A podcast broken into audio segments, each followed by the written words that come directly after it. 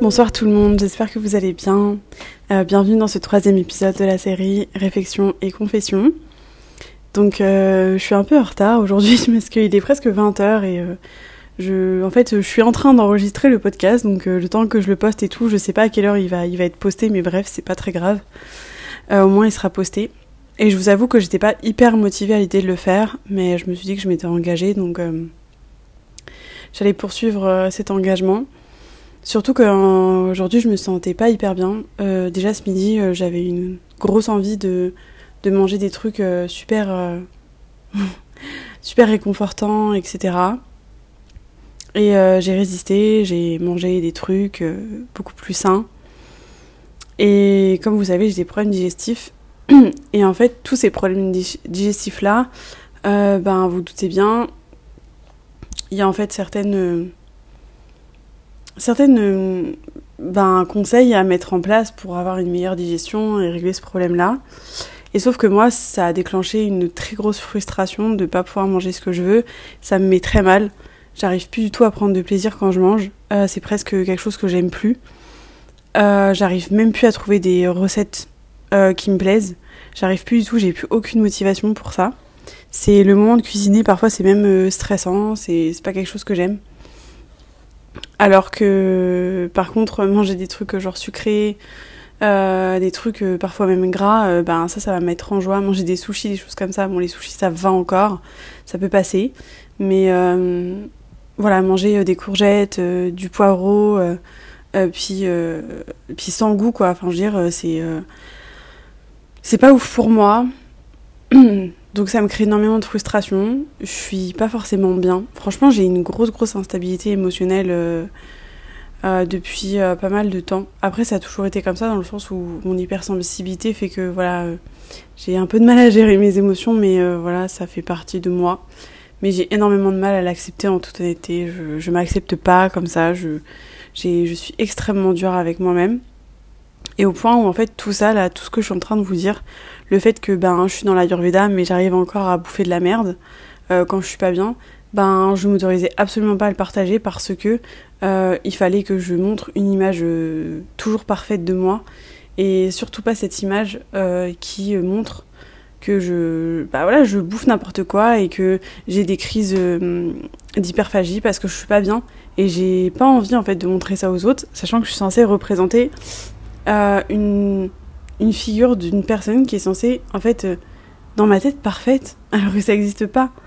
Et je me vois vraiment comme la praticienne en Ayurveda parfaite qui fait tout bien, qui fait tout correctement, et c'est tellement épuisant pour moi de constamment euh, être sur mon dos, en fait, et euh, ça me crée énormément de frustration et ce que toute la dureté que j'ai envers moi, mais il me semble que j'en ai parlé dans l'épisode précédent, mais je suis pas sûre.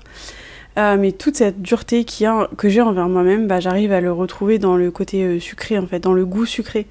Parce que déjà, il faut savoir que le goût sucré, bah, justement, en faisant un petit, un petit euh, pas lapsus, mais un petit rapprochement avec l'Ayurveda, bah, le goût sucré, c'est le goût le plus nourrissant de tous les goûts. Et forcément, ben, en fait, quand je mange du sucré, bah, je me sens plus nourrie. Après, je mange aussi du salé, mais c'est essentiellement quand même du sucré dont j'ai envie. Ça m'apporte cette douceur dont j'ai j'ai tant besoin en fait. ça va presque me faire pleurer. Mais j'étais vraiment vraiment pas bien tout à l'heure et, euh, et, je voulais résister à cette crise d'hyperphagie. Je voulais pas aller au magasin et, et prendre des trucs qui allaient justement me, me, nourrir, mais pas nourrir mon corps en fait, tout simplement apaiser en fait cette, cette douleur que j'avais sur le moment et, et cette souffrance que j'avais sur le moment. Et du coup, euh, ben, j'y suis quand même allée avec euh, beaucoup de honte, je pense, et de culpabilité, mais j'y suis allée. Et j'ai appelé ma mère au même moment, et puis bah, avec ma mère, on a une relation euh, euh, très belle, je trouve, parce que ben, on est toujours là à s'écouter. Enfin, ma mère, elle a, elle a aussi une très grande intelligence émotionnelle, ce qui fait que j'ai une maman qui est toujours de, de bons conseils et de très très bonne écoute, et, et qui me. Voilà, qui, qui me réconforte. Du coup, je suis un peu émue, je suis désolée. Euh, mais, euh, mais voilà, ça c'est moi en fait, c'est la vraie Shaima, c'est celle qui, qui en fait qui souffre et des fois qui s'autorise pas à montrer aux autres qu'elle souffre et qui s'autorise pas à qui s'autorise parfois à rien en fait parce que elle est constamment sur son dos et que et qu'elle est emprisonnée par sa dureté et son hyper exigence alors que je peux très bien être une praticienne en Ayurveda et, et parfois avoir des gros coups de colère et avoir euh, une envie de, bonbons ou avoir une envie, une envie d'un McDo, j'en sais rien. Et euh, ça fait de moi juste un être humain en fait et, euh, et j'en ai marre de devoir toujours me, me, briser en fait, de toujours vouloir être, être cette femme parfaite qui n'existe pas. Parce que voilà, c'est épuisant en fait. Je vous assure, je pense que c'est ça qui m'épuise le plus. C'est cette constante euh, volonté d'être parfaite et de faire aucune erreur. Je déteste l'échec, c'est quelque chose que je ne supporte pas. La moindre échec pour moi, c'est signe de. C'est horrible, c'est très destructeur pour moi et je n'y arrive pas. C'est pour ça que j'ai énormément peur de faire beaucoup de choses parce que euh, pour moi, l'idée d'un échec est impensable. Donc. Euh, donc voilà. Il est corsé ce, cet épisode ce soir. Donc. Euh, des fois, je pense que j'ai aussi euh, cette peine. Enfin, j'ai comme une, peine envers moi-même d'être comme ça en fait. De me dire, mais enfin, pourquoi tu te fais souffrir comme ça? Pourquoi tu. Pourquoi t'es dur? Pourquoi juste pas essayé de. Enfin, pourquoi tu n'essayes pas juste de te faire un câlin, de, de te réconforter, de, de dire, ok, c'est pas grave en fait. Même si tu manges un paquet de bonbons, tu te le tapes en une demi-heure, est-ce que c'est si grave que ça? Après, je vais me dire, bah ouais, parce que j'ai des problèmes digestifs, donc moi je peux pas me permettre, alors qu'il y en a d'autres qui peuvent se permettre, mais pas moi, nanani, nanana. Et, je pense que c'est à cause de ça que, en plus, le côté hyperphagie perdure. Parce que je crois qu'il y a un truc avec la culpabilité, et plus vous avez de culpabilité, et plus vous allez, en fait, vous n'allez jamais sortir du cercle vicieux, et c'est vraiment la culpabilité qui nous fait perdre pied et qui nous, bloque en fait tout simplement, ça, ça bloque et euh, on rentre dans un cercle vicieux infernal jusqu'à ce que la culpabilité arrête. C'est comme la dépression. La dépression, à partir du moment, en tout cas, c'est ce qui est inscrit dans le, dictionnaire euh, des maladies de Jacques Martel. Il dit que à partir du moment quand vous rentrez dans une phase de, de dépression, eh bien, à partir du moment où soit vous reprenez confiance en vous, ou alors vous sortez du cercle de la culpabilité, vous sortez directement de la dépression. Donc c'est assez fort quand même, mais euh, j'ai de la culpabilité. Mais de la culpabilité de quoi? Parce que la culpabilité, c'est être coupable de quelque chose. Et peut-être que ça vient de mon enfance, parce que quand mes parents s'engueulaient, on me disait souvent que c'était de ma faute. Et du coup, j'ai pris ça... Euh, je sais pas, j'ai pris ça personnellement et je me suis dit que de toute façon, tout ce qui tout ce qu'il y a, tout ce qui peut se passer, bah, ça forcément de ma faute. Euh, des fois même, il y a des moments où, par exemple, il y a une personne qui va, je sais pas moi, c'est, je vous jure, c'est des trucs très lambda, mais une personne qui, qui, a perdu euh, quelque chose. Par exemple, je peux dire, je sais pas moi, par exemple, une de mes collègues, imaginons, elle a perdu quelque chose. Elle va dire, mais c'est ouf, euh, tu vois, et puis elle va avoir, elle va commencer à avoir un, limite un, ton un peu accusateur. Et ben moi, tout de suite, je vais me culpabiliser, alors que j'ai absolument rien fait, mais je vais quand même me culpabiliser. Donc même les choses que j'ai pas faites.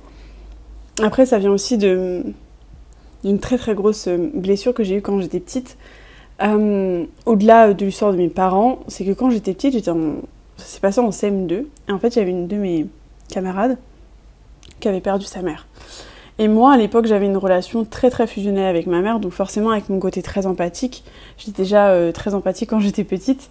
Euh, ben forcément, j'avais énormément de peine pour elle, je me mettais à sa place et jusqu'à ce que, je ne sais pourquoi, il euh, y a une autre élève qui est partie voir la maîtresse en lui disant que je m'étais moquée de cette fille-là qui avait perdu euh, sa mère.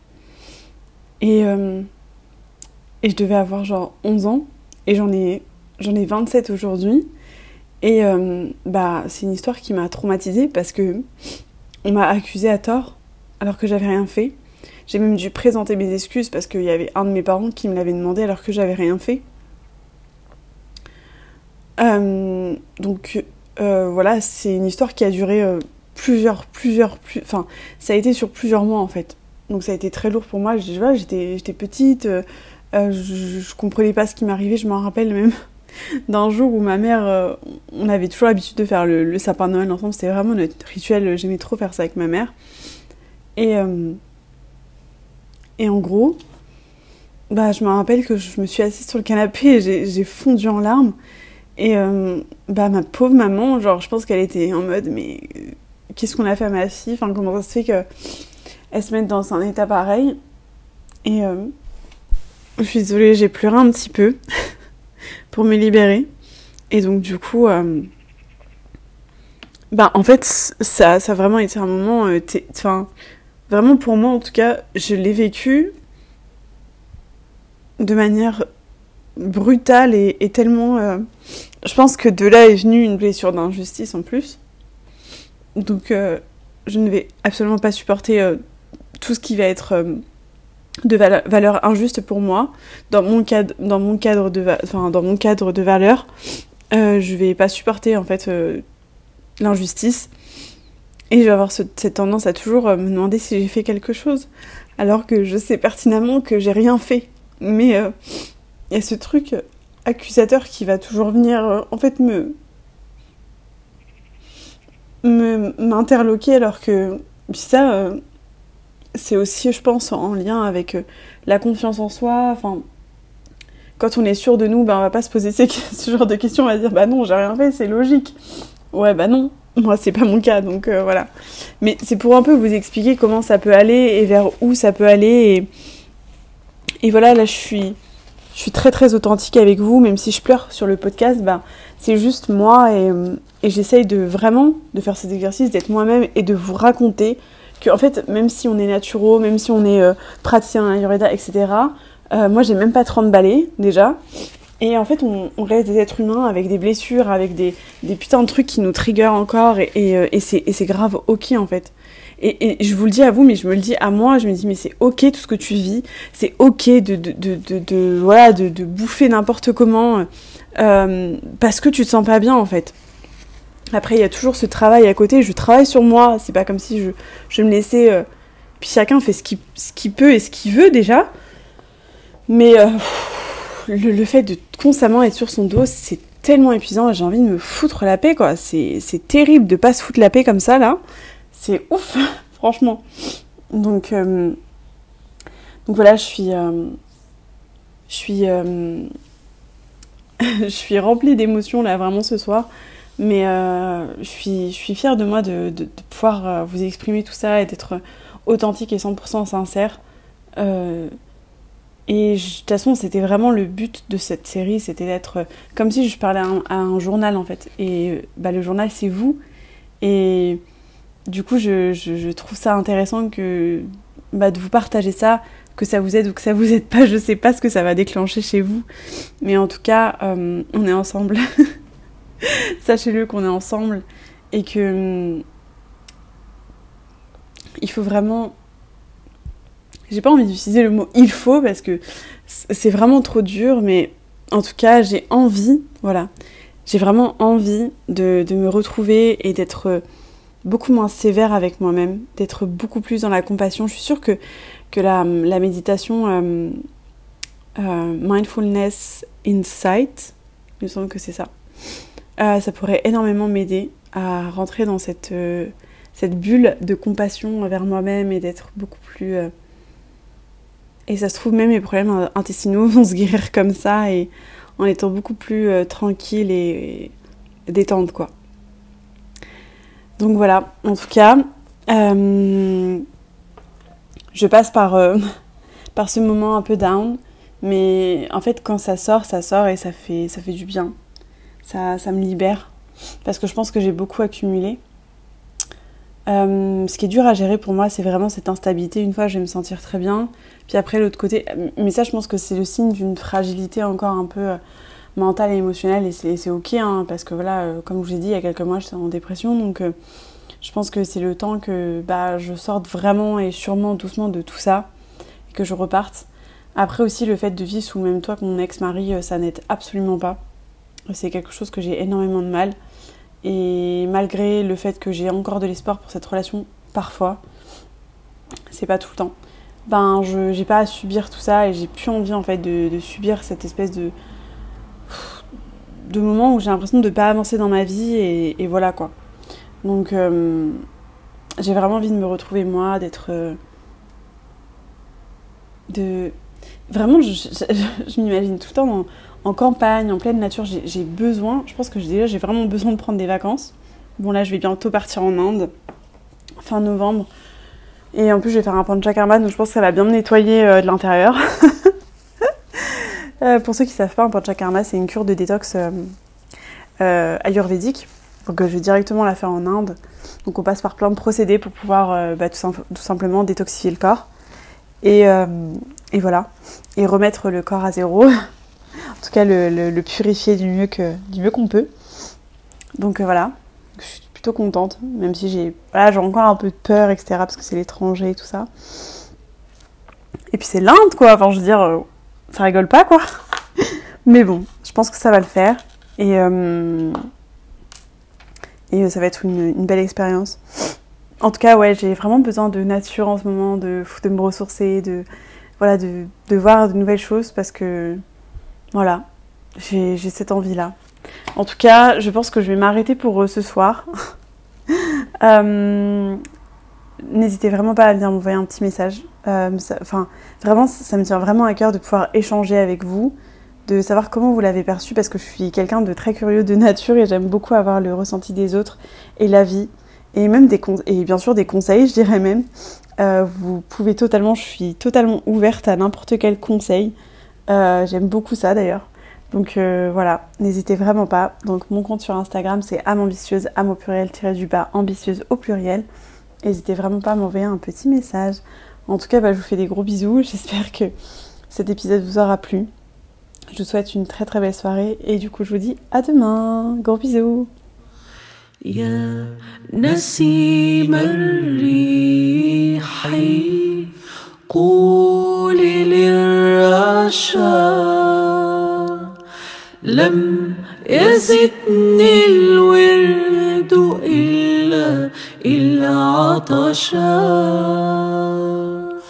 لم يزدني الورد إلا إلا عطشا.